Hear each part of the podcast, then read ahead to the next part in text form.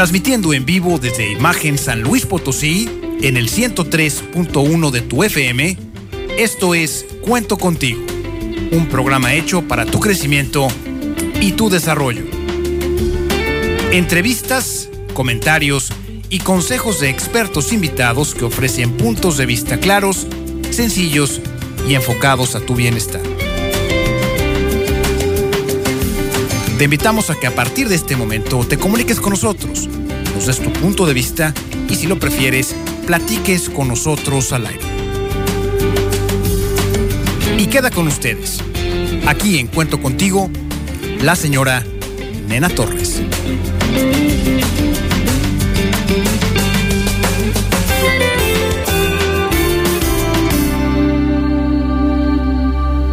Pues muy buenos días a todos nuestros amigos yo soy la señora Nena Torres y estamos en tu programa Cuento contigo. Queremos saludar con mucho gusto y mucho cariño a nuestra invitada del día de hoy, la licenciada Francis Zavala Roquero. Francis, muy buenos días. Hola, buenos días. Muchas gracias por la invitación. Muchísimas gracias por estar aquí, Francis. ¿Qué pregunta crees que podríamos hacerles a nuestros amigos el día de hoy? Pues mira, a mí me gustaría que pudiéramos hacer una como una reflexión y que pensemos cómo nos hemos relacionado a lo largo de nuestra vida con el alcohol. Muy bien. Esa sería la, la pregunta. ¿Cómo nos hemos relacionado a lo largo de nuestra vida con el alcohol? Pues muy bien, vamos a hacer su presentación, Francis. La licenciada Francis Zavala Roquero es licenciada en Relaciones Internacionales por la Universidad Iberoamericana. Su formación académica incluye varios cursos, talleres y diplomados en áreas como adicciones, desarrollo humano, psicoterapia, gestal, tanatología, duelo, psicoterapia basada en mentalización y docería. Muy bien, Francis es una mujer comprometida con las causas sociales y la salud pública. Es por ello que desde 1985 ha dedicado su tiempo y esfuerzo profesional al servicio y atención a mujeres en alta vulnerabilidad.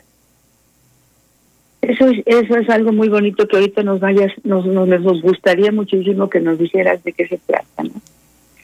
Que son pacientes que viven con enfermedades no transmisibles, madres con VIH, migrantes, niñas rescatadas de la calle, niñas de trata o violencia al servicio. El servicio a los demás es una virtud que te caracteriza. Pues muy bien, Francis, muchas gracias por estar aquí conmigo. Es cofundadora en 1985 y desde 2007 a la fecha es presidenta del Consejo de Administración de acción contra el alcoholismo. Coalición México Salud. No, México Saludable. Muy bien, es autora de los libros. Un libro se llama Inhalables en la Ciudad de México. Ese, ese sí se llama tu libro.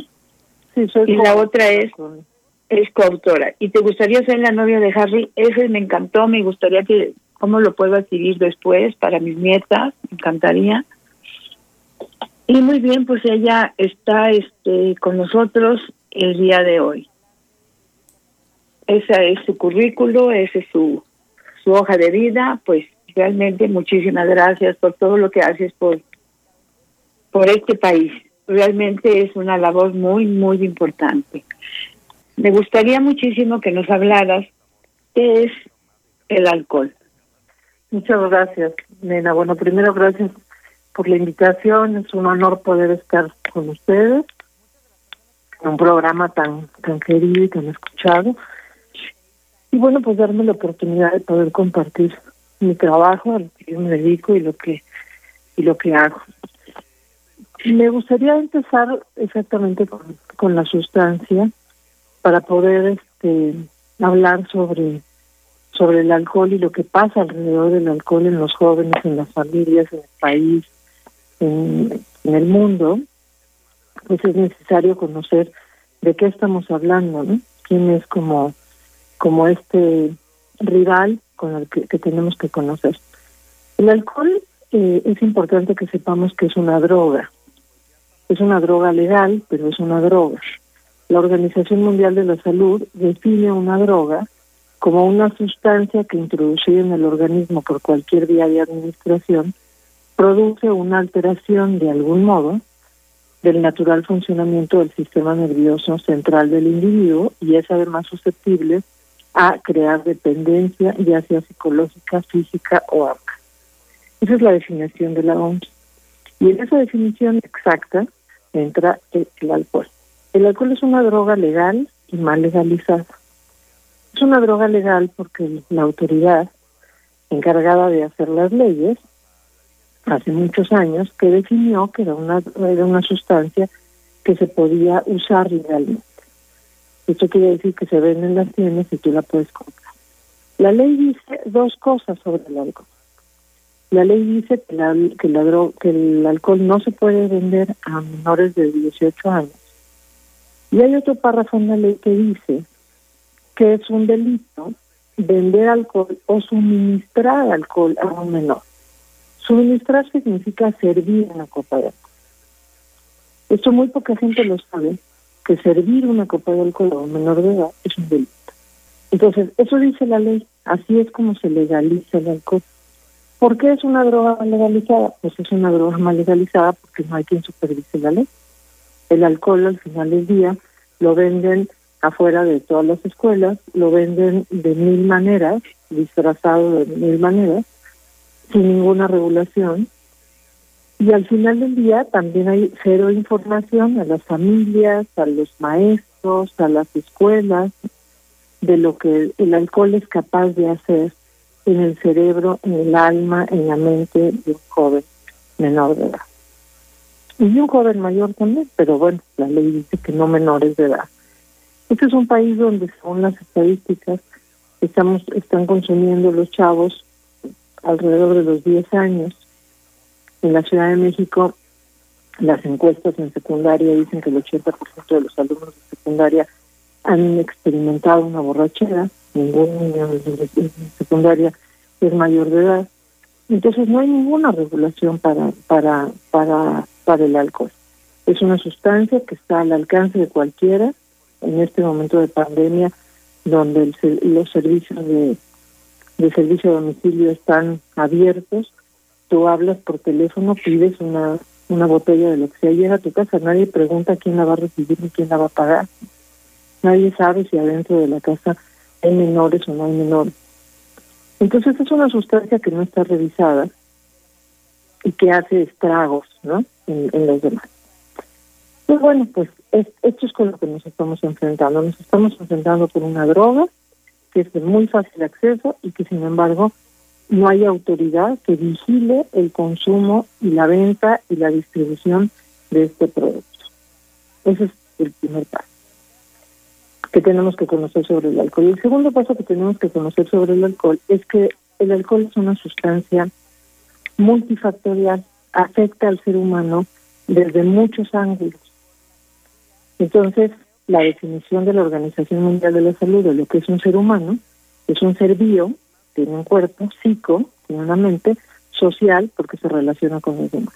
Muy bien, pues antes de continuar con nuestro tema, que estaba muy, muy interesante, ¿nos podrías explicar qué es esa psicoterapia basada en mentalización y vocería? Mira, la psicoterapia basada en mentalización es un es un uh, es un tipo de terapia que alguna vez en un proyecto de investigación en el que yo participé, tratamos de, de ofrecerla a pacientes de, de consumo de sustancias tóxicas, de alcohol y de drogas, que estaban internados en centros de tratamiento, en estos centros de tratamiento conocidos como anexos.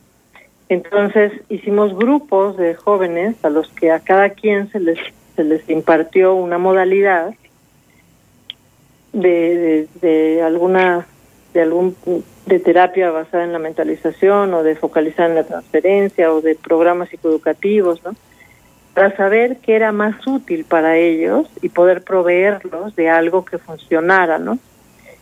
Y bueno, al final del día, eh, el tema de la terapia basada en la mentalización se definió que tendría que ser para, para personas más mayores. Estábamos trabajando con jóvenes más chicos. Y bueno, me, me, me, me encantó, fue algo que me llamó mucho la atención, que lo consideré una gran herramienta. Y bueno, en cuanto tuve la oportunidad de estudiar algo, que hago la aclaración que no es una especialización, no es una especialidad, es, es un taller, es, una, es un diplomado de terapia basada en la mentalización, eh, me, me gustó, me gustó muchísimo, ¿no? Era, es cómo, cómo funciona nuestra mente en, en, a través del consumo, ¿no? De qué pasa en la cabeza de la gente. Una de las cosas más fuertes que, que entendí en esa, en esa ocasión es que cuando las personas están recluidas por mucho tiempo, su cerebro puede deformarse.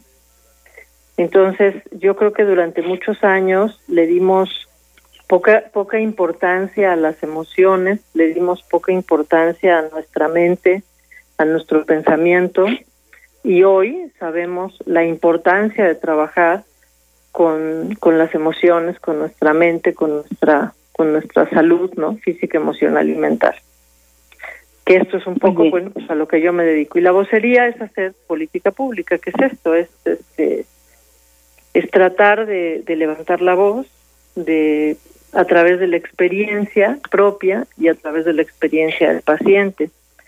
No es un tema científico es un tema de experiencia. Lo que yo te agradezco la pregunta porque esto me permite decirle a tu auditorio que lo que yo puedo contarles hoy lo que yo puedo compartirles hoy es mi experiencia a lo largo de 35 años de trabajo. Esto es lo que puedo compartir. Si yo les doy un dato hoy, es, es lo que lo que vi, lo que ha pasado por la fundación, es lo que ha pasado por por mi trabajo de todos los días. Entonces, bien, pues, eh, estábamos hablando del alcohol. Bueno, pues el alcohol eh, es este gran enemigo que decíamos, ¿no? Que tenemos que tenemos en nuestra sociedad y que bueno, pues la industria ha hecho que, que sea tan importante. Hablamos de los jóvenes a los que hay familias donde quieren enseñarlos a beber, ¿no? Y entonces dicen, bueno, pues es más fácil que aquí tenga su primera borrachera o que aprenda a beber con nosotros en la casa para que después no lo sorprenda nada en la calle. A ver, no son matemáticas, ¿no? No es geografía el chavo, la gente, los, los, las personas, tendremos toda una vida para poder saber cómo nos vamos a relacionar con el alcohol, cuál es la necesidad de hacer a un joven que su cabeza y su cerebro, hay cantidad de, de información y hay cantidad de videos, muchas veces los videos son muy, muy, este, muy explícitos y es muy fácil aprender a través de videos. Y hoy que está tan de moda los tutoriales en internet, hay cantidad de videos que hablan del cerebro de los chavos. Y el mundo dice que el chavo, que el cerebro de, una persona está listo para para recibir alcohol o, o está o le hace menos daño recibir el alcohol a partir de los 21 años, entre los 21 y los 25, ¿no? Porque el cerebro no está formado como debe de ser. Entonces los papás suponemos que una forma de prevenir a nuestros jóvenes de que un día les pase algo, pues es encima meterles esta sustancia antes, antes ni siquiera de los 18, sin conocer el daño que estamos haciendo en su cerebro, en esta capa de cerebro que tenemos que cuidar. Aquí me gustaría darte un ejemplo, por ejemplo, del tabaco, que es muy, muy mucho más claro, puede ser a lo mejor que, que el ejemplo del alcohol. Si si tú tienes una, una persona de 40 años que se fuma una cajetilla de cigarros, pues tose mucho, pero pues es eh, es común encontrar una persona de 40 años que se pueda fumar una cajetilla de cigarros. Si tú encuentras una persona de 20 años que se fuma una cajetilla de cigarros, bueno, no solamente tiene tos, ¿no? Ya le puede hacer un poco más de daño porque es mucho más joven, porque de alguna manera está en formación aún, ¿no? Si tú te encontraras una persona de 10 años que se fumara una cajetilla de cigarros, seguramente estaría en el hospital, muy grave, ¿no? Bueno, eso mismo pasa con el alcohol. Si una persona de 40 años se toma una botella de alcohol y se emborracha, bueno, pues seguramente no va a estar bien, ni es sano, ni está bien, ¿no? Pero puede levantarse, porque al final del día su hígado, su cerebro, su corazón, todo, pues está formado y tendrá muchas herramientas y muchas una estructura para poder aguantar ese golpazo y pues procesarlo con la cruda y con los malestares y con todo lo que va a llevar a cabo. Si una persona de 20 años hace eso, las, las consecuencias pueden ser mucho más fuertes. Quizá pueda acabar en el hospital con una intoxicación importante, se pueda poner muy mal, ¿no? No sabemos qué le pueda pasar. Pero si esto le pasara a un niño de 10 años, pues se muere. Probablemente se muera. Entonces, la edad sí tiene que ver. Los chavos no pueden beber porque ya están grandecitos, o no pueden beber porque ya están en edad de aprender, o porque ya están en edad de salir a las fiestas. Hay un tema con su organismo que hay que cuidar, porque al final del día estamos usando una sustancia tóxica, una sustancia que nunca hace bien. Hay gente a la que le hace menos daño que a otra, pero no hace bien. Decir que el alcohol es bueno para la presión es un mito, que es igual una mentira. El alcohol solo hace daño, repito, a unas gentes más y a otras gentes menos. Pero el alcohol solo hace daño. No hay nadie que haya tenido una cruda que diga qué bonita es la cruda y qué bonito me siento al día siguiente. Por supuesto que no, no me voy a sentir bien nunca. Entonces, sí es importante cuidar la edad del consumo. Muy importante. Y entonces hacer valer la ley. La ley dice que una persona no puede beber antes de los 18 años. No puede probar una copa de alcohol antes de los 18 años. ¿Por qué insistimos en secundaria darles clase de consumo moderado? ¿Por qué insistimos en eso? Todos los países del mundo tienen jóvenes y en todos los países del mundo hay, hay problemas de adicción y hay problemas de consumo de alcohol y hay alcoholismo. Pero pero volteemos a ver otros países donde los jóvenes a los 18 a los 17 años y a los 16 años están en torneos de básquetbol, están jugando fútbol, están tocando el piano, están en concursos de música. Nosotros por qué decidimos darles clases de cómo beber? ¿Por qué no mejor les hacemos un concurso de violines? O de básquet, o de fútbol, o de ajedrez. Ya tendrán años en la universidad, mayores de edad, más responsables de tomadores de, como tomadores de sus propias decisiones, de saber cómo, cuándo, a qué hora y de qué manera se relacionan con el alcohol. Pero que los adultos nos tomemos la molestia de, introducirlos, no vaya a ser que después les vaya peor, es un error.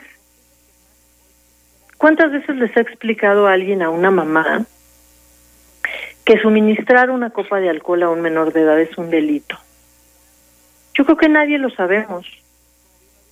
Hay una mamá que sepa que si yo tengo a una hijita de 15 años, que ya se ve como de 18, pero tiene 15, y le invitan a una fiesta y yo la voy a dejar a casa de su amiga Margarita y la dejo en la casa y yo la y cuando regreso por ella la niña está borracha, yo puedo denunciar a esa familia. ¿Eso lo sabe la familia que adentro les dio el alcohol porque ya están grandecitos? ¿Saben que yo podría meter a la cárcel a esa mamá por haber intoxicado a una de mis hijas? No, no lo sabe. Y esa mamá que en esa fiestecita de 15 años está sirviendo alcohol a tutiplén, tampoco sabe que está cometiendo un error, porque nadie se lo ha dicho, porque no nos hemos tomado el tiempo de hablar de frente de esta sustancia que tanto daño nos ha hecho a lo largo del tiempo. Yo les preguntaba a tu auditorio cuando me, pedías que cuál sería la primera pregunta que le podríamos hacer al auditorio. Es esta, ¿cómo me he relacionado con el alcohol? Yo tengo muchos años hablando de esto y además soy una enemiga declarada del alcohol, del, alcohol y del consumo de alcohol, porque por la fundación ha pasado mucha gente y muchos jóvenes y muchas niñas muy jovencitas con problemas muy fuertes relacionados al consumo de alcohol, lo cual parte mi corazón y me da muchísima tristeza. Y por eso me molesta tanto el, el, la, conducta inaceptable de la industria, la conducta inaceptable de la autoridad y muchas veces la conducta inaceptable de las familias, pero reconozco que la conducta inaceptable de las familias es por la no información, porque los encargados de informarnos no nos han informado. Al contrario, en muchas ocasiones inclusive nos han engañado, ¿no? Pero no nos han informado. Entonces, ¿por qué no hablamos de frente de esto? Cuando yo doy alguna plática, porque alguien me hace el favor de invitarme para, para hablar sobre el tema de alcohol, en el momento en el que yo digo, hola, soy Francis y este dirijo la institución que se llama Acción contra el Alcoholismo y hoy vamos a hablar de alcohol. Y enfrente de mí hay un auditorio de 60 personas. A 59 les empieza a correr un airecito frío por todo el cuerpo, porque todos todos tenemos una mala experiencia con el alcohol en nuestra vida. O el abuelo, o el tío, o el papá, o la mamá, o la prima, o el vecino, o el novio, o alguien muy cerca a nosotros ha tenido una relación mala con el alcohol. Dolorosa para nosotros. Toda la gente que yo conozco que en su vida ha tenido una mala experiencia con el alcohol ha sido una experiencia muy dolorosa que además nunca se olvida. Cuando un chavo o cuando una chava vive en una situación que no debieron de haber vivido, no la van a olvidar nunca. La van a sacar adelante porque, bueno, pues el ser humano tiene esta posibilidad de reconstruirse, ¿no? Con mucho esfuerzo, pero de hacerlo. Pero no se les va a olvidar nunca. Una niña violada borracha, no se le va a olvidar nunca. Una niña que, que aunque no fue, sea violada, que aceptó una relación que no quería en su sano juicio y que borracha la aceptó, no se le va a olvidar nunca. Una niña con un embarazo no deseado, porque en la borrachera no sabe lo que hizo, no se le va a olvidar nunca. Una niña que le vomitó al novio encima, no se le va a olvidar nunca a una niña que la recogió una patrulla porque terminó tirada en la calle, no se le va a olvidar nunca. Estas son las chavas que pueden pasar por la fundación en la que yo trabajo. Y esto es muy doloroso. Entonces sí creo, y te agradezco muchísimo esta oportunidad, que haya foros y que haya espacios para poder hablar de frente del alcohol. Claro, del alcohol. Y no es este satanizar el alcohol. Yo tengo gente inclusive cercana que me dice, ay no, Francis, es que qué barbaridad. No, bueno, pero si el alcohol, pero si una copita, si no hace, si hace, y si todo lo demás. Sí, bueno, está bien. Es una sustancia social, ¿no? Que quien tenga la posibilidad de tomar una copita y disfrutarla y no excederse, pues bueno, es, ahí está, legal para poder hacer eso. El problema es que tenemos que ser muy claros dónde está esta línea fina en donde dejó de ser social y en donde dejó de ser placentera y en donde ya empezó a ser un conflicto. Dicen los conocedores de, de, alcohol y de drogas que el alcoholismo eh, hay un hay un punto que se llama uso, otro que se llama abuso y otro que se llama dependencia. La gente que usa el alcohol, bueno, pues un día va a una fiesta, se toma una copa y pasan seis meses y no se vuelve a tomar una copa y no piensa en el alcohol nunca. La gente que abusa es una gente que está bebiendo mucho alcohol en repetidas ocasiones, empieza ya a tener problemas con el alcohol porque ya empieza a beber en donde ni siquiera estaba pensado beberse. Y luego hay una línea muy fina que se rompe donde yo ya dependo del consumo de alcohol ya voy a tener una obsesión, el alcoholismo es una enfermedad obsesiva compulsiva, ya voy a tener una obsesión por estar pensando cuándo, dónde, con quién y a qué horas puedo beber alcohol y voy a empezar a beber alcohol. Ya no es placentero. Ya dejó de ser placentero, ya se convirtió en un problema mi forma de beber. Ya no me gusta, no, ya me molesta. Las lagunas mentales a nadie le gustan. Me hacen sufrir, me hacen sentir mucho miedo no acordarme dónde estoy, ni qué pasó, ni qué dije, ni cómo llegué a tal lugar, ni qué pasó. Eso me genera una angustia muy importante. Y en las mujeres, pues ni te cuento, porque además las mujeres eh, eh, exponencializamos nuestras emociones, ¿no? Entonces, si el alcohol mueve las emociones, pues imagínate en el consumo de, mujeres. Hay un dato importante que yo quisiera compartirle a tu auditorio, hablando de las mujeres, y es que cuando empiezan a beber en una mesa un, un, joven, un chavo y una chava, si, si empiezan a beber al mismo tiempo, ¿no? Y en estas competencias, porque ahora la gente bebe por cantidades muy fuertes, el tema del shot, que yo creo que debería estar prohibido, es meterse de golpe una cantidad de alcohol donde no te das cuenta, o sea, el, alcohol entra y se tarda tiempo en procesarlo. En metabolizarlo. Entonces, cuando tú te, te metes el alcohol muy rápido, pues no le estás dando tiempo al cuerpo para que lo metabolice y de pronto te puedes acabar tirado en, la, en el suelo. Cuando un chavo y una chava están bebiendo alcohol al mismo tiempo y empiezan a beber shots o empiezan a beber muy fuerte, es, probable que el chavo de repente se caiga de borracho y la chava va a aguantar un poquito más y a lo mejor sigue bebiendo. Pero cuando se caiga, el tema de la, de la intoxicación va a ser terrible porque lo que no sabe es que ella se va a tardar más tiempo en metabolizar que él por eso aparentemente va a aguantar más tiempo. Y entonces de repente, ahora se usa, en mi época no se usaba, pero ahora se usa ver a chavos tirados y les dicen el bulto, ¿no? Terminaron como bultos. Y esto no es chistoso. Esto es que les entró una cantidad importantísima de alcohol en estas bebidas rápidas, en donde el cuerpo no ha tenido la posibilidad de procesar el alcohol. Y se puede morir un chavo ahí. ¿Y qué hacen los jóvenes cuando un amigo se les emborracha? Cuando una niña se les emborracha. Entonces tratan de ayudarlo. ¿Y qué es la ayuda? Ah, pues los chavos dicen, vamos a exprimirlo, ¿no? Que eso es tratar de que vomite. Que en el caso de cuando están en bulto, además es muy difícil que puedan vomitar. Todo lo esconden, no le dicen a la familia, este, empiezan a hacer como como cabildeo ahí entre todos para para supuestamente tratar de ayudar a su amigo tapando lo que está pasando. Si un chavo se emborracha en una fiesta en una casa, probablemente la mamá o el papá o la familia de la casa, uy, le van a tratar de dar café y tehuacán y a ver qué pasa para que al pobre se le baje la borrachera y la, y la familia no se enoje. Nunca se nos ocurre llamar a una ambulancia el chavo o la chava está drogado y es necesaria una intervención médica, porque probablemente se me muere en mi casa, tratándole de darte aguacancito y agüita con sal y cafecito y cositas por el estilo.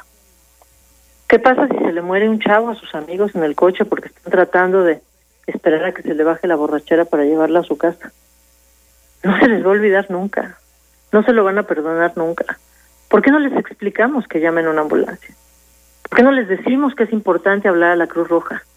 Porque está mal visto, porque está estigmatizado el tema. Decir que soy alcohólico es peor que decir que soy delincuente, porque nadie nos ha explicado que el alcoholismo es una enfermedad.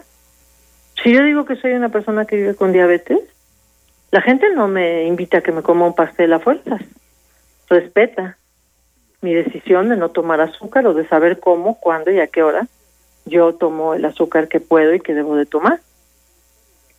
Pero si yo soy alcohólica, no faltará el que me diga, ay, una copita, ándale, ya estás muy aburrida. ¿Por qué no? Solo ahorita, ay, no pasa nada. Mira, es mi boda, ay, no, es la graduación. Ahorita, por favorcito, ¿no?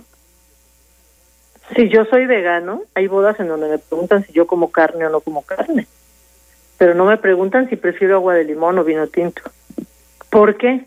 Porque no estamos educados para eso, porque no hay ninguna cultura, ninguna educación sobre el consumo de alcohol, sobre el daño que nos hace el consumo de alcohol. Yo tengo mucha fe en que estos chavos, yo tengo tres hijos, están muy preocupados por el medio ambiente y porque no se les claven los popotes a las tortugas en el mar y por todas estas cosas que creo que la gran mayoría de los jóvenes están pendientes de esto, de no tirar basura, de no contaminar, de cuidar el medio ambiente, ¿no?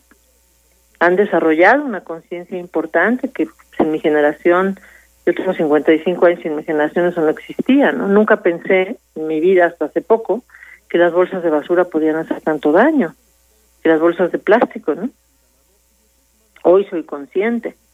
Yo creo que los jóvenes sí son conscientes de eso. Bueno, aprovechemos esta conciencia para hablar de frente del alcohol y poder respetar al vegano y poder respetar al, al, diabético y poder respetar al alcohólico y poder respetar al exfumador y poder respetar a la gente con cualquiera de sus características, porque el alcoholismo es una enfermedad progresiva y mortal, porque el alcohol es una droga legal y mal legalizada, porque la autoridad sí nos ha permitido beber alcohol y aparte decidir cómo, cuándo y a qué horas y cómo se nos dé la gana, pero si yo me enfermo de alcoholismo, el sistema de salud en este país no tiene un espacio para recibirme. No existe. En la época de Calderón se construyeron con el dinero de Chuli Llegón, del chino al que le pescaron mucho dinero en su casa, se, le se construyeron una serie de centros de tratamiento de primer contacto que se llamaron capas. Esos centros de tratamiento te daban información o te dan información, los que siguen funcionando, te dan información sobre eh, qué hacer, ¿no? Si tú estás teniendo problemas de consumo. Pero no hay dinero que alcance para internar a la gente que tenga un problema de consumo y, que pase un proceso de desintoxicación. No existe, eso está en manos de la iniciativa privada, de grandes hospitales que lo han podido hacer con mucho esfuerzo y de centros de tratamiento muy modestos, que son los que se conocen como anexos, que también han tratado de hacer un esfuerzo ahí como han podido para poder resolver este problema. Pero no existe otra cosa. Entonces, pues sí, hay que hay que saber que estamos tratando como si yo te doy una yo pongo una una bolsa de dulces ahorita en mi casa y te digo, "Oye, nena, ¿quieres un dulce?" Mira, uno es de muerte, pero los demás no. Toma un dulce. Pues no metes la mano a lo mejor al dulce. No vaya a ser que te toque, ¿no? Entonces, si nosotros hablamos abiertamente del alcohol, nos informamos, nos metemos a las estadísticas, vemos videos, escuchamos noticias, escuchamos a la gente que ha tenido problema con el alcohol, dejamos de señalarla y ponemos un poco más de atención y de compasión y de amor por el que está sufriendo por la bebida, y todas estas cosas hacemos, generaremos conciencia y seremos libres de beber o de no beber y seremos libres de poder levantar la mano y decir mi forma de beber me está lastimando. Y no tendremos que ser señalados, ni por nuestra familia, ni por los médicos, ni por nuestra sociedad, ni por nuestra escuela. Porque además mientras que eres el chistoso de la fiesta, ¿no? es borracho, es chistoso, simpático, hay un momento que cansa a los demás y deja de ser el chistoso y la gente le empieza a dar la vuelta. Cosa que es dolorosa, pero hay otra cosa más dolorosa, que este simpático o esta simpática que bebe mucho, que es chistoso, que es el que siempre bebe, ¿no? No sabemos si cuando llega a su casa y al día siguiente no se acuerda de qué hizo, de qué pasó, de qué dijo, sufre terriblemente. Porque yo insisto, en que conozco a muy poca gente que pueda decir que la borrachera fue placentera. Yo creo que siempre es dolorosa. Yo creo que la gente cuando ha tenido una borrachera y llega a la intimidad de su recámara, acostarse en su cama, sufre muchísimo de pensar lo que pudo haber hecho o de no acordarse de lo que pudo haber hecho. Entonces, yo creo que, que abramos espacios para poder hablar del alcohol que todo el mundo pueda hablar del alcohol, preguntar, informarse, que haya más espacios para hablar del alcohol. Alcohólicos Anónimos hace un gran trabajo. Alcohólicos, la Central Mexicana de Alcohólicos Anónimos tiene un, un trabajo a nivel nacional increíble que es en enero, que se llama la Semana Compartiendo Esfuerzos, donde da información en todo, en hospitales, en muchos lugares, sobre, sobre la enfermedad, sobre el alcohol, el alcoholismo, y sobre los servicios que Alcohólicos Anónimos ofrece. Alcohólicos Anónimos es un servicio gratuito, que acercarse, preguntar, informarse, a ver qué hay, ¿no? Y, tomaré mi propio juicio. Yo no quisiera que, tu auditorio piense que yo tengo la última palabra. Habrá mucha gente que esté de acuerdo conmigo y otra que no lo esté. Está bien. La opinión de todos para mí es respetable. Solo infórmense. Busquen las fuentes que consideren fidedignas, infórmense. Pero no lo echen en saco roto. Sí, infórmense. Porque estamos hablando de una sustancia muy fuerte, que ya el mundo hoy dice que es uno de los cuatro factores de riesgo por los que se mueren 77 personas de cada 100 personas en el mundo. Así de grave está la cosa. Y eso, pues ya no lo digo yo. Eso lo dice, lo dice la ONU, lo dice la OMS, lo dice el mundo. Es uno de los cuatro factores de riesgo. México está comprometido con el mundo, todos los países del mundo están comprometidos con el mundo de atender estos puntos de la agenda sustentable de para, el año 2030. Estamos comprometidos a disminuir el consumo de alcohol, el consumo de tabaco, el consumo de comida chatarra, de bebidas ultrazucaradas, de hacer programas de ejercicio, ¿no? De tener una vida saludable. Estamos invitados y estamos comprometidos a lograr la salud universal, que es este acceso a la salud a todos. Que en el caso del alcohólico, pues te, te, te repito, en el caso del alcohólico no hay, no hay espacios eh, suficientes ni especializados que me reciban, no públicos. Hay esfuerzos de organizaciones civiles, hay esfuerzos de la iniciativa privada, además con mucho esfuerzo porque eh, hay muy pocos recursos destinados para esto. Entonces los anexos, los, los mal conocidos como anexos, son centros de tratamiento, los hospitales más grandes también de adicciones, por más elegantes y caros que los veamos, no, no creas que son negocio para los dueños. Al final del día hay muy pocos recursos.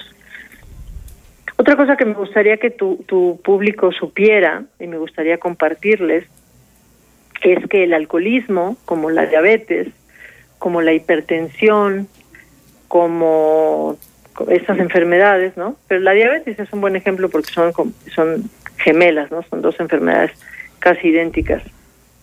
Eh, una vez que yo me enfermé de alcoholismo, voy a ser alcohólica toda mi vida. Me voy a morir como una persona alcohólica, aunque no vuelva a beber nunca, como una persona que vive con diabetes. Puede vivir 100 años porque tiene un cuidado maravilloso de su enfermedad, pero tiene que estar siempre atenta porque es una enfermedad que llegó para quedarse. El alcoholismo también llegó para quedarse.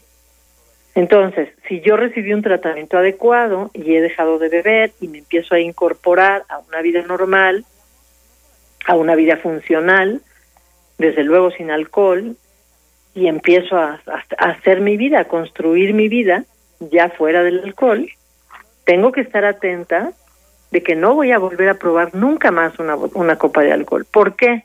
Dicen los dobleas. Solo tengo que evitar mi primera copa porque en una persona enferma de alcoholismo no es controlable la primera copa.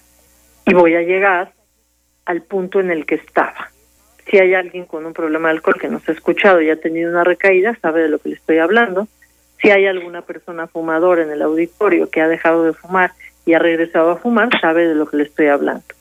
En el caso de los fumadores que están menos estigmatizados, es mucho más claro a veces entenderlo. Si una persona se fumaba una cajetilla de cigarros, deja de fumar siete años y un día dice, no, ya seguro lo puedo controlar. Se empieza a fumar dos cigarros, los primeros tres días se va a fumar tres cigarros, pero a los cuatro días se está fumando la misma cajetilla de cigarros que se fumó la última vez, siete años atrás. Eso mismo pasa con el alcohol. Ojo a quien ha dejado de beber. Ánimo a quien ha dejado de beber la prueba de decir, ahora sí lo voy a controlar, se llama recaída. Y es muy dolorosa. Entonces, si podemos respetar al, al, al, a la persona que vive con diabetes, si podemos respetar al vegano, si podemos respetar al fumador, que no respetamos al, al alcohólico o a la alcohólica. Hace muchos años las mujeres alcohólicas bebían escondidas, bebían en su casa escondidas, ¿no? se bebían las lociones, bebían bebidas que aparentemente olían menos que otras. Ahora ya no, ahora las mujeres ya ya beben abiertamente, socialmente, afuera, ¿no? En, bares, en, fiestas, en lugares. Y, y bueno, pues al 2017 el, el entonces secretario de Salud, el doctor Narro, a cámara abierta dijo que que pues había se había incrementado el 205% el consumo de alcohol. Yo estaba en esa reunión y quise levantar mi mano para decirle, ¿qué estaba usted haciendo en estos años, no? No me dieron la palabra. Pero pues habría que preguntarle a la autoridad, oye, ¿por qué estamos consumiendo a partir de los 10 años? ¿Por qué estamos teniendo estos problemas con el consumo de alcohol en mujeres, en jóvenes, en niños? ¿Por qué estamos teniendo tantos problemas en las escuelas? De ausentismo, de abandono en las escuelas. Hay que, hay que echarse un clavadito a las secundarias y ver cómo están las secundarias, el abandono escolar en secundaria. ¿Qué está pasando con nuestras niñas en esas edades? ¿Qué está haciendo la autoridad para hacer esto? Pues yo me atrevo a decir que negociando con la con la industria, ¿no? Es la única explicación que puedo que puedo tener. Afortunadamente, y eso lo supe hace poco, eh, con el nuevo comisionado de, de, adicciones, que el doctor Gadi, que además lo felicito públicamente, pues terminó con este convenio que tenía con la cervecera. El Consejo Nacional contra las Adicciones había firmado con una cervecera hacer programas de prevención. Fíjate nada más qué tontería. Si yo me dedico a hacer pasteles, pues lo que quiero es que la gente coma pasteles.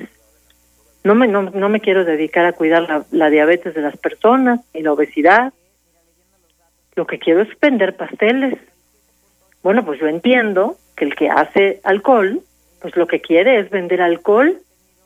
Entonces, ¿en qué momento se dedica a hacer? No, no se puede ser juez y parte, ¿no? Yo creo que esto es un tema de sentido común. Pero mucho menos el Ministerio de Salud es el que tendría que firmar no con el dueño de los productos que le hacen daño a la gente.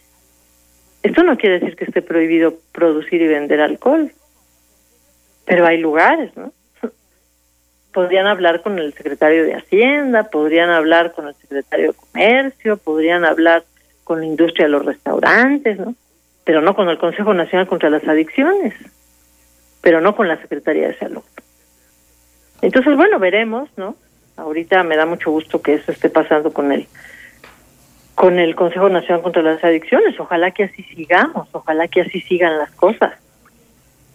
Pero bueno, pues mi, mi trabajo sido a lo largo de estos años tratar desde mi trinchera y en la medida de mis posibilidades, pues de levantar la voz y de tratar de hacer conciencia con la gente con la que tengo oportunidad, de decirle, bueno, pues este es el alcohol, esta es la sustancia a la que nos enfrentamos, eres libre de tomar la decisión de, de beber o de no beber, la ley te lo permite, ojo, no te lo permite antes de los 18 años, por ningún motivo podría ser antes de los 18 años. He tratado de levantar la voz en la medida de lo posible con los papás, a decir, ojo, ojo, por favor, los niños no deben de beber antes de los 18. Y yo diría que se debería subir a los 21 por el tema del cerebro. Pero bueno, si ya la ley dice al 18, pues por lo menos respetemos los 18, ¿no?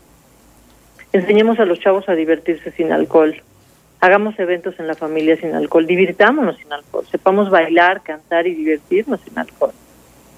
Sí podemos hacer, alguien una vez me daba un ejemplo muy eh, ilustrativo de, de la Navidad, ¿no? que estás preparando la Navidad en tu casa y todos son gritos y sombrerazos y a ver, no te comas la botana y espérate y ya limpiaron y ya barrieron y dónde está mi peine y quién agarró mi vestido y por qué no esto y ahí está toda la familia peleándose y dando vueltas para llegar la Navidad. Y finalmente se abre la puerta y empiezan a llegar los parientes y la mamá agarra una copa, el papá agarra otra copa y le dicen, hola, ¿cómo estás, fulanito? Y todo ese caos se tranquilizó y el niño de siete años que ha vivido toda esta historia, lo único que sabe es que hay un caos, pero cuando su mamá y su papá toman una copa y se sientan en la sala con un amigo, llega la paz. Y entonces su mente dice, ah, pues quién sabe qué tendrá esa copita, pero eso es lo que hace que mi papi y mi mami estén contentos. Entonces, yo le pediría a la gente que nos escucha que no me haga caso, que tome sus propias este, decisiones, que haga sus propios juicios, pero que esté alerta, que esté atento a su entorno, a sus fiestas, a sus jóvenes, a sus lugares a los que habitúa ir, ¿no? al club, a la escuela, a su trabajo, a su iglesia, a donde vaya, que mire a su alrededor y que cuando vean a una gente que saben que está teniendo un problema con la bebida, no le tengan lástima, ni tampoco la señalen. Hay que ayudarla, hay que ser compasivos, hay que hablar con él y decirle, sé que tienes un problema con tu forma de beber, ¿cómo puedo ayudarte? Vamos a buscar un médico que sepa de esto, vamos a buscar un, lugar que sepa de esto. Y ahí está Alcohólicos Anónimos y ahí está la NON, que son gratis. Inclusive hay, muchos estados que tienen lugares donde se puede tocar la puerta, por lo menos para informar. No lo señalen, no, no dejen de invitar al, al chavo porque, ay, no, no, tiene muchos problemas. Mejor vamos a hablar con él. No vamos a juzgar a la mamá del niño que se emborracha en las fiestas. Mejor vamos a hablar con ella. Vamos a decirle cómo puedo ayudarte porque eso es muy doloroso para esa mamá y para ese chavo y para esa novia y para ese amigo y para esa gente. Entonces, yo creo que, que sí, en lo individual, como personas, como sociedad, tenemos un montón de cosas que hacer y que, y que tendríamos maravillosos resultados sin necesidad de, de sin necesidad de prohibir la sustancia. pero sí podríamos hacer eventos diferentes. Hay una luz enorme desde la sociedad civil diciendo, a ver, ¿cómo es posible en el pecho de los jugadores de fútbol? que ¿Qué significa el fútbol? O el básquet o cualquier deporte. Ah, pues salud, movimiento, ¿no? Heroísmo, este, fuerza, equipo, todas estas cosas positivas, ¿no? Maravillosas. Nada más que en el pecho del tipo hay una marca de una sustancia tóxica. Híjole, qué incongruente. Qué incongruente. La industria es tan poderosa, tan perversa y tan poderosa, que en Brasil, en los estadios está prohibido vender cerveza. Por ley está prohibido.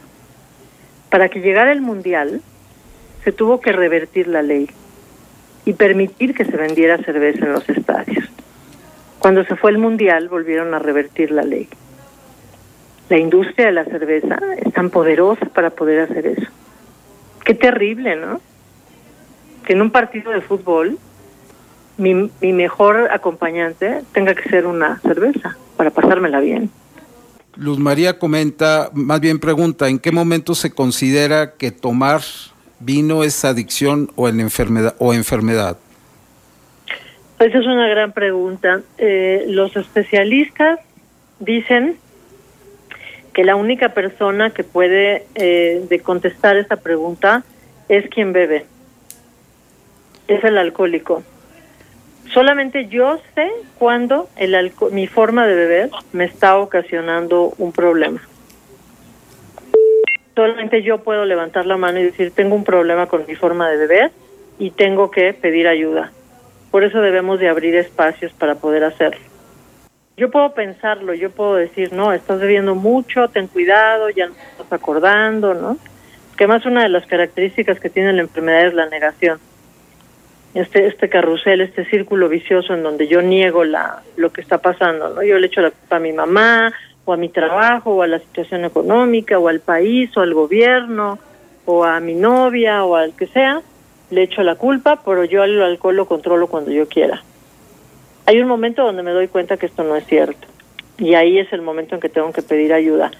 Pero la persona va a pedir ayuda cuando el entorno esté sea propicio para pedir ayuda. Cuando en la casa se haya hablado abiertamente de que si alguien tiene un problema con su forma de beber, será ayudado. Pero esto es lo que dicen los especialistas. Solo quien tiene un problema con la bebida puede decir que tiene un problema con la bebida. Sí, aquí tengo otra participación de una anónima. Inicié en el alcoholismo desde muy joven cuando estaba en la prepa. Lo fui aceptando como parte de mi vida. En la etapa profesional tuve experiencias desagradables. No aceptaba que, estaba, que me estaba volviendo una adicción. Mis amigos me integraron a un centro de rehabilitación. Cinco años entendiendo conscientemente lo que es el alcohol. Ahora lo veo como algo que daña. Mi experiencia la superé gracias al apoyo de mis amigos y familia. Wow.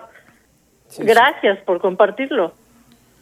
Sí, es un testimonio, la verdad, muy valioso y valiente. Claro, gracias por compartirlo, porque esto va a llegar al corazón, al oído y al alma de muchas otras chavas que están en prepa, sabiendo que mi problema empezó en prepa, que en prepa tuve problemas y me llevó cinco años recuperarme en un camino doloroso, que ahora seguramente está lleno de bendiciones, porque la sobriedad me llena de bendiciones.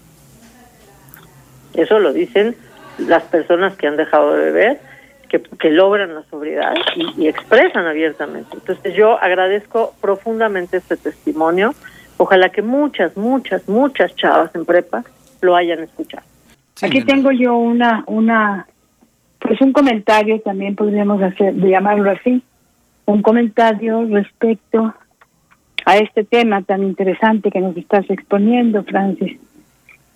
Es un anónimo también y ella dice, en una parranda fui abusada sexualmente por todos los que se decían mis amigos.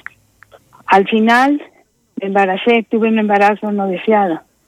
Mi única opción fue abortar y jamás, jamás esos amigos volvieron a verme la cara. Nadie, absolutamente nadie de ellos volvió a mirarme y a decirme qué es lo que había sucedido y lo que había pasado.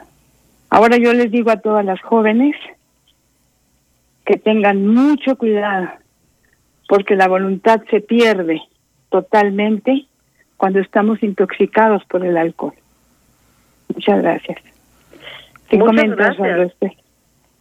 Muchas gracias por, por, y qué valor y qué fuerza y muchas gracias porque este esta este testimonio puede cambiar la vida de una chava que lo esté escuchando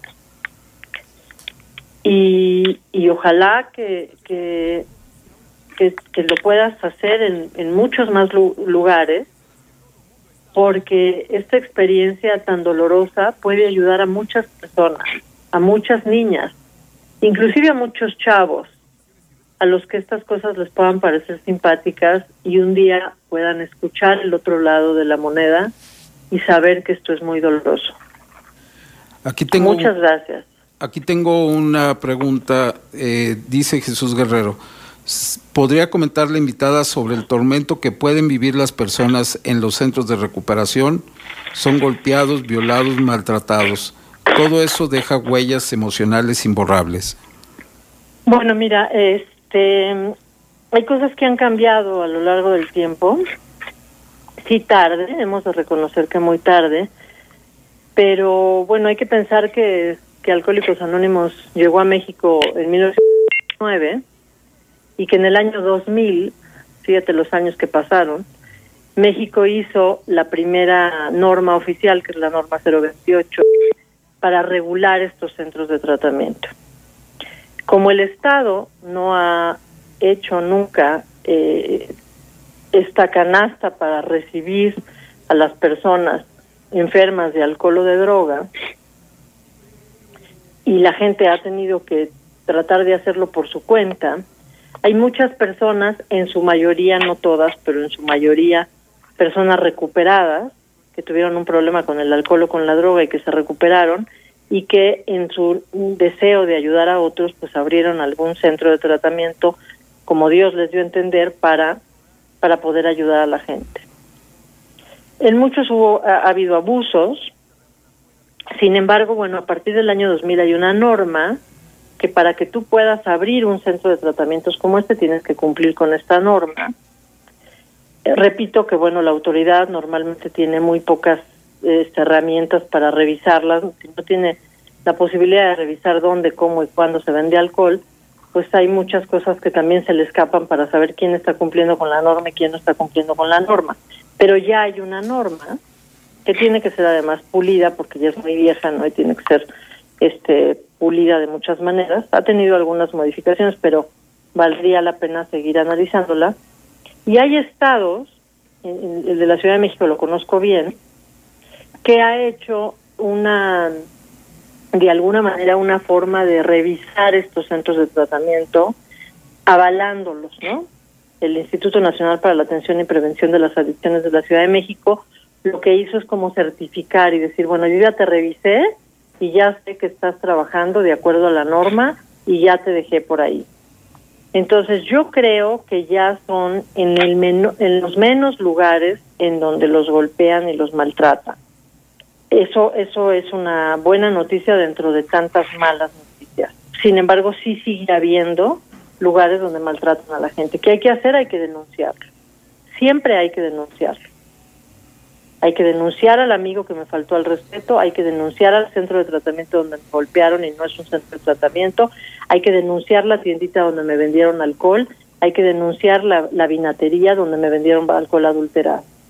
Hay que denunciar, siempre hay que denunciar porque no podemos decirle a la autoridad que se haga cargo de algo, que se hace cargo de bastante poco, cuando además tampoco denunciamos porque no tiene herramientas para poder llevar a cabo llevar a cabo la ley. Hay que denunciarlo. Entonces ya, yo creo que ya son menos los lugares. Sí se quedó esta como esta a la imagen porque hay muchos centros de tratamiento que que funcionan un poco mejor y hay algo que es muy importante y que agradezco esta pregunta que el público debe de saber.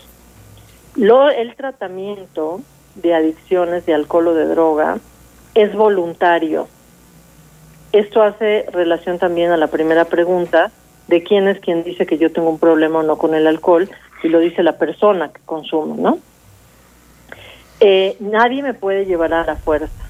Hace muchos años tú hablabas en un centro de tratamiento, a estos anexos, iban por la persona, la llevaban amarrada o a fuerzas, la internaban y si la familia decía que ahí se quede, pues ahí se quedaba y se acabó. Hoy no. Hoy si esa persona dice que no quiere estar ahí, el centro de tratamiento está obligado a abrir la puerta y si no es un delito de cárcel. Entonces se tiene que quedar a fuerza. Se tiene se tiene que le tienen que abrir, perdón, la puerta por la fuerza. No no no lo pueden retener este, en contra de su voluntad. Eso es, eso es algo que debe de saber el público por dos razones, porque hay muchas familias que tienen esta idea de que yo lo emborracho ahorita y hablo al centro de tratamiento y a ver si así por fin ya se lo lleva porque no se le ha dado la gana de pedir ayuda y quieren hacerlo así, eso ya no se puede. Y hay muchas personas que tienen a una persona internada que a lo mejor están maltratando y no saben que se puede exigir que se abra la puerta. Con la A ver, pero ahí, ahí yo te quiero preguntar algo. ¿Qué hace la familia que tiene ese problema, por ejemplo, una mamá que ya que ya a su a su hijito lo regresó la familia. La esposa ya no lo quiere ver. Los hijos no quieren saber nada de él y se va con la mamá. Y la mamá llega el momento en el que tampoco sabe qué hacer con él a dónde, si no se lo puede llevar un anexo, así a la fuerza como se lo llevaban antes, ¿qué hace la mamá con ese enfermo? Esa es una gran pregunta. Nada. O sea, la mamá con este enfermo, si la mamá me fuera a visitar a mí y me dijera, oye Francis, ¿qué debo de hacer? Yo le diría que lo eche a la calle. Y le diría que le eche a la calle porque consintiéndolo, solapándolo, protegiéndole el consumo no lo está ayudando. Lo está la ecuación es al revés. La protección al consumo es muy dañina, es muy dañina. Yo tengo que poner reglas muy claras y ser muy estricta. Entonces, ¿qué dice la experiencia? La experiencia dice que con todo el amor del mundo, porque el amor debe de estar por encima de cualquier cosa, yo le tengo que decir, hijo, te amo y porque te amo no te puedo ver así. Puedo ayudarte para que tomes este la opción de atenderte o te tengo que pedir que te vayas. porque me duele terriblemente verte como estás y porque no está en mis manos poder ayudarte si tú no aceptas esta ayuda. Y la experiencia dice que en muchas ocasiones esta es la mejor forma de ayudar. Ahora, la experiencia dice una frase que te la voy a decir que es muy dolorosa, es que la sobriedad es una gracia que no es para todos. La sobriedad, como nos compartían valientemente las, las, las chavas, que agradezco profundamente su, su testimonio, el camino a la sobriedad es un camino muy áspero, es muy doloroso. Me llenará de bendiciones cuando llegue la sobriedad, pero el camino es muy, es muy doloroso. Tengo que hacer un trabajo personal muy fuerte de reconciliación, de perdón, de voluntad, de amor, de amor por los demás, de amor por mí misma, de muchas cosas. Tengo que reconstruir mi bio, psicosocial, emocional y espiritual. Todo eso que me afectó el alcohol lo tengo que reconstruir. Me va a costar mucho trabajo, tengo necesito tener mucha fuerza y mucho valor y mucho amor por mí para salir adelante. Y dicen los doble y siempre agarrada de la mano de un poder superior. A mí que es Dios como quiera que yo lo consiga. Y entonces voy a salir adelante, pero el esfuerzo es tan grande que mucha gente se queda en el campo. Y esto es una decisión personal. ¿Cómo sabiendo que esto me hace tantísimo daño a mí o a mi familia o a mis hijos? El ejemplo ese de la Navidad, ¿no? Mientras estamos todos muy contentos, digo, estamos peleándonos y a la hora que abrimos la puerta y llegan los demás, pues sacamos el alcohol y ya todos nos volvimos felices. ¿Cómo sabiendo que esto nos hace tanto daño, seguimos eligiéndolo? Y bueno, la pregunta es muy fácil. La industria que, que, hace alcohol y que quiere vender alcohol ha sido muy astuta en hacer una acción aspiracional. Y vamos a poner el ejemplo de la cerveza. Está comprobado que la cerveza no, no, es, no es rica, es agria, es amarga, es una serie de cosas. Yo voy a beber cerveza hasta que me acostumbre y hasta que me guste, porque la, la, la mercadotecnia me ha mostrado que el bebedor de cerveza es todo lo que vendes en los anuncios. Es guapo, rico, inteligente, famoso, eh, tiene a las mejores chavas o a los mejores chavos, es la mejor manera de divertirme, este es parte de mi generación, es lo que se usa, es lo que se bebe, es lo que eso ha hecho la mercadotecnia. Ha hecho que para mí sea aspiracional consumir de manera este que me tiene que gustar, ¿no? Que el que se toma una copa está feliz y está contento y está celebrando. ¿Cómo es posible que a mí me sepa amargo? No, no, no. Veinte veces hasta que me guste, ¿no? Eso está probado. Que así es como ha funcionado. Por un lado. Fíjate, la, la, industria ha hecho una gran campaña para, para, para mostrarme esto como, como un deber, como una necesidad, ¿no? Por un lado.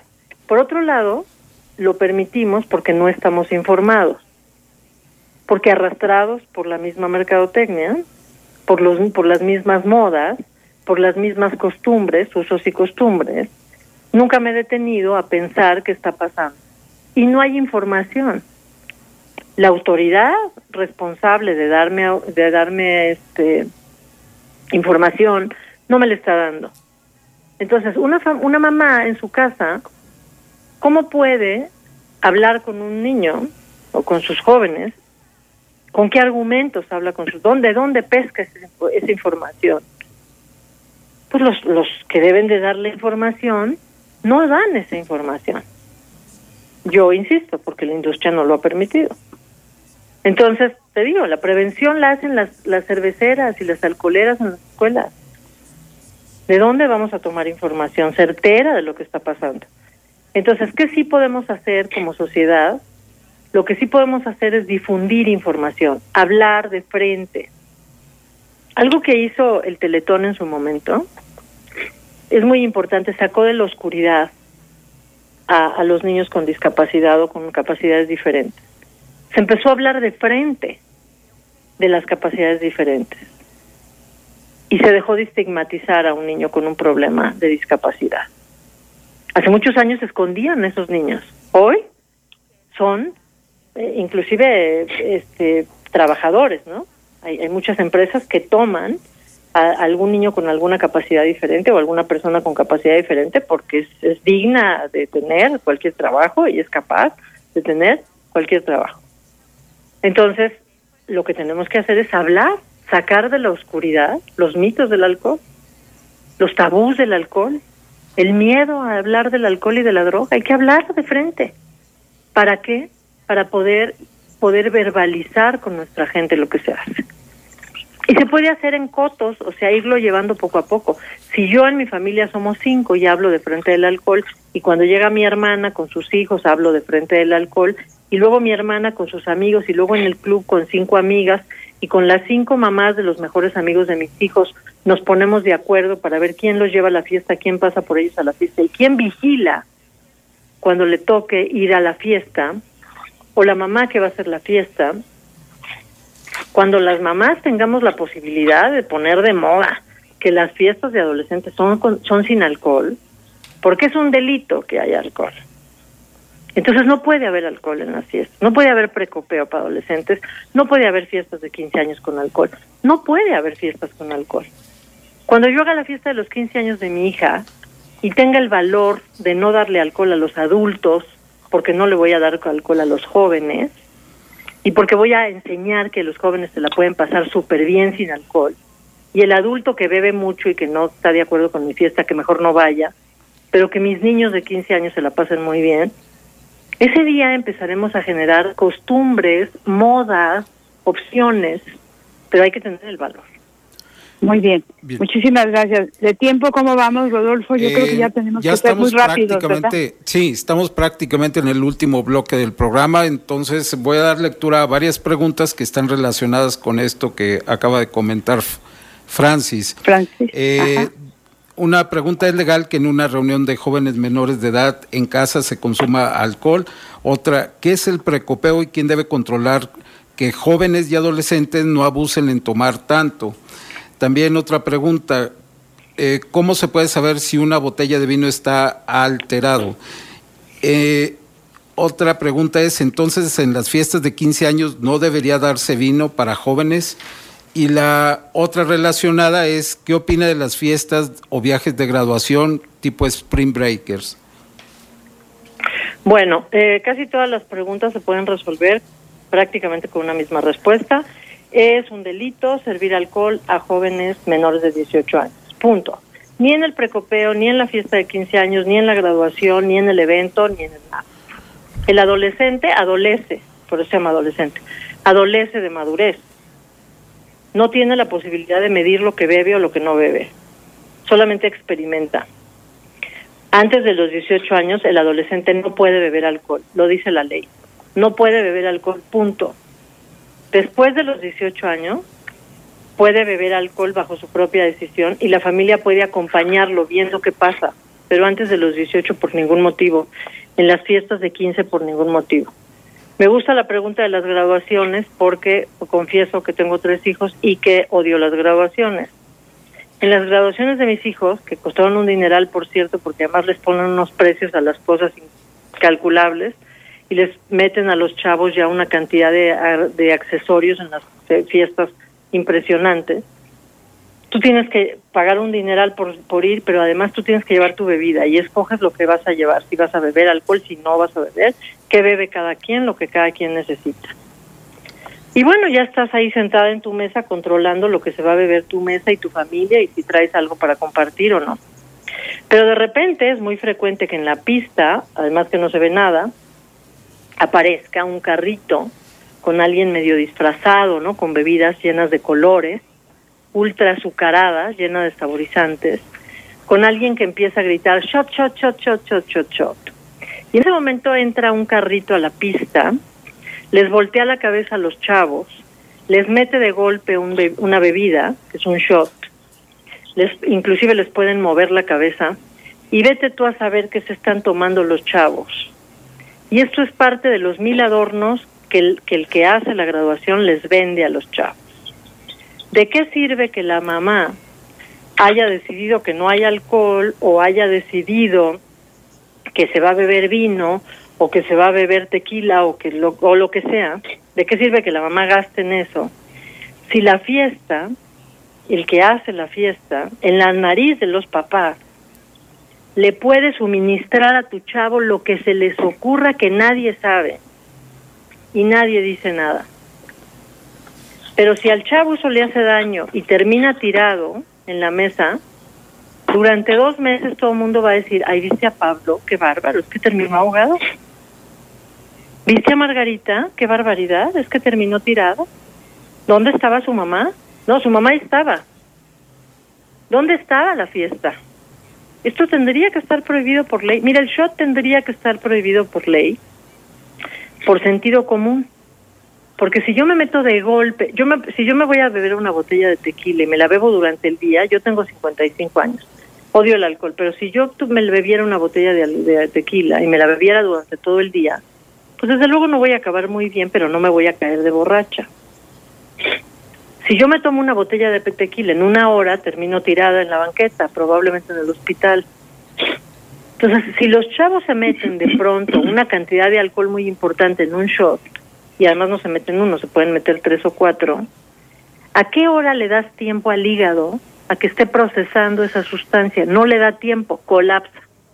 Entonces es un tema de sentido común, ni siquiera es un tema de prejuicio personal o de preferencia personal.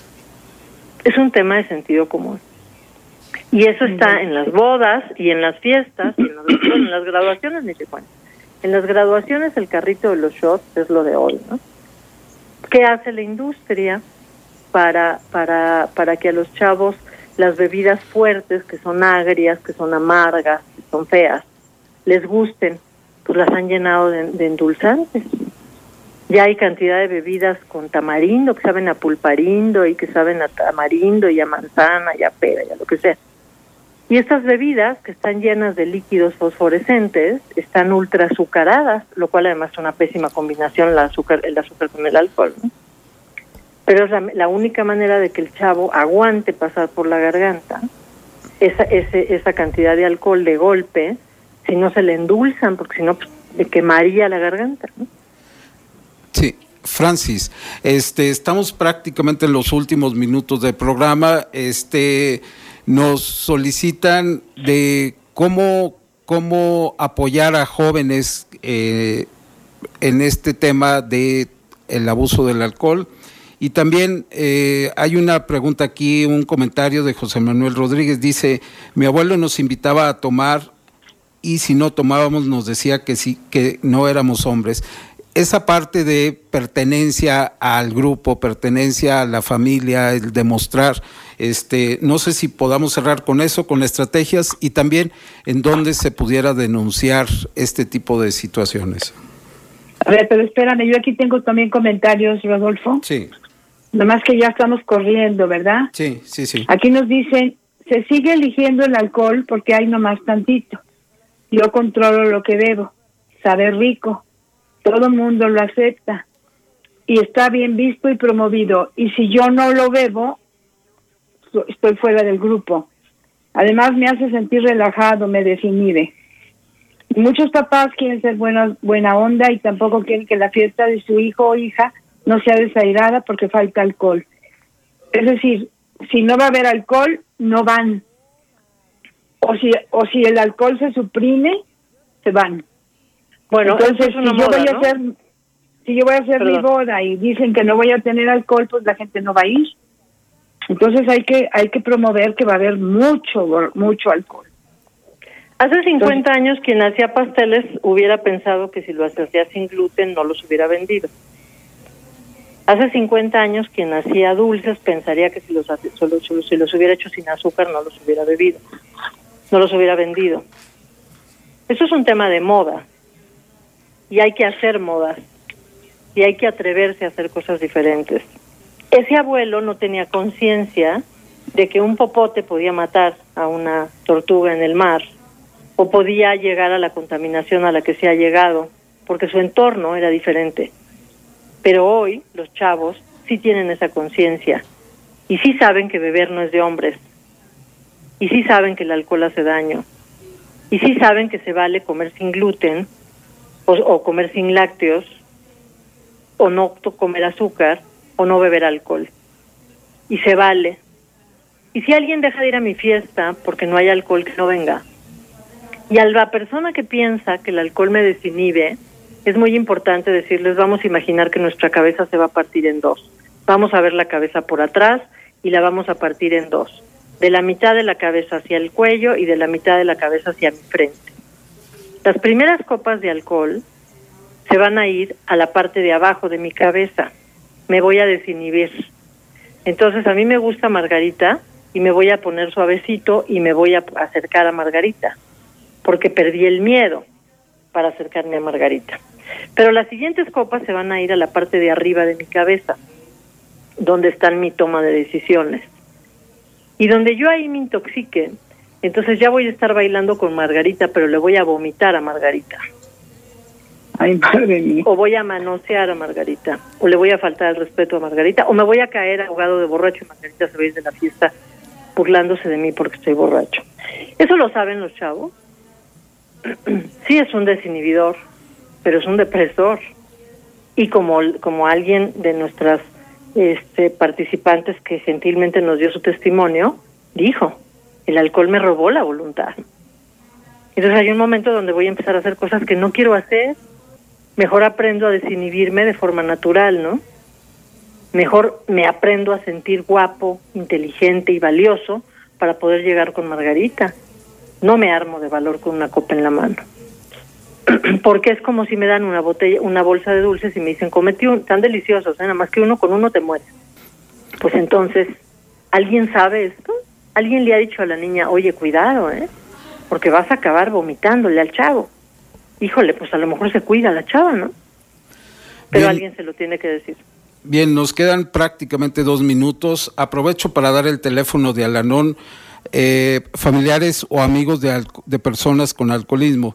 Es el 814-9916 en San Luis Potosí, celular 4441-960760, 4441-738535.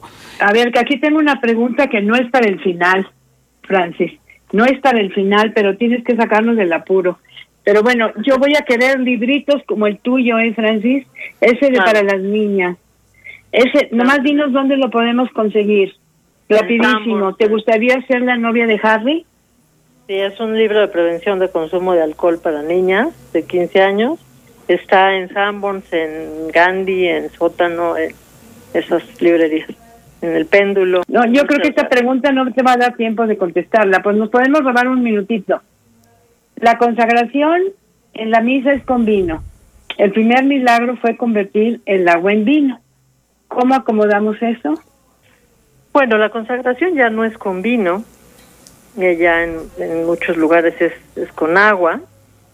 Eh, es, sería muy complicado y, y, y tampoco me siento este como con una autoridad moral para poder eh, confrontar la, la historia de la religión con el vino, sí puedo decir que en los usos y costumbres y en las religiones y en las comunidades y el, el vino es una sustancia que nos ha acompañado en muchos lugares. Sin embargo, también hemos de decir que se ha deformado, que de ser una bebida que venía de una fruta, pues hoy está llena de químicos y de muchas otras cosas. Pero estoy segura que desde la época de antes de Cristo hasta ahorita hubo gente a la que el alcohol, la fermentación de esa fruta convertida en alcohol, seguramente le hizo daño. Muy bien, nos vamos a despedir, Francis, con tristeza porque nos quedamos con ganas de seguirte oyendo.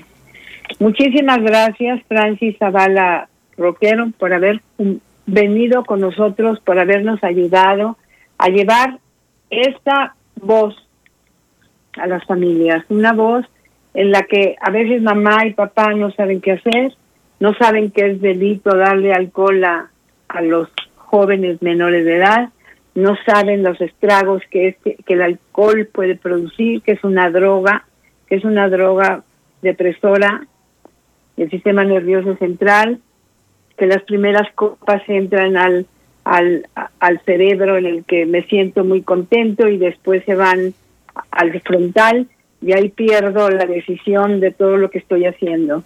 que nadie me ha dicho que yo quiero tener una una una relación hermosa y que si me emborracho hago otra cosa que en las graduaciones y en los lugares está llenando las bebidas de, de azúcar para poder inducir con más facilidad a la gente joven. Nada de eso sabíamos, Francis. Muchísimas gracias, te agradecemos de corazón tu presencia en este programa y esperamos que en otro momento puedas venir a, bueno, que vengas a San Luis, pero si no puedes venir a San Luis, hacemos lo mismo por teléfono como el día de hoy. Muchísimas gracias. Quiero agradecer a las personas que nos ayudan en cabina, que siguen ahí con todo y pandemia, bien protegidos, ahí en la, en la estación. Y a todos ustedes, amigos, muchísimas, muchísimas gracias. Yo soy la señora Nena Torres, estamos en tu programa Cuento contigo y muchísimas gracias por permitirnos entrar a su mente y a su corazón. Gracias por acompañarnos. Te esperamos la siguiente semana. Cuento contigo es una producción especial para Global Media Radio.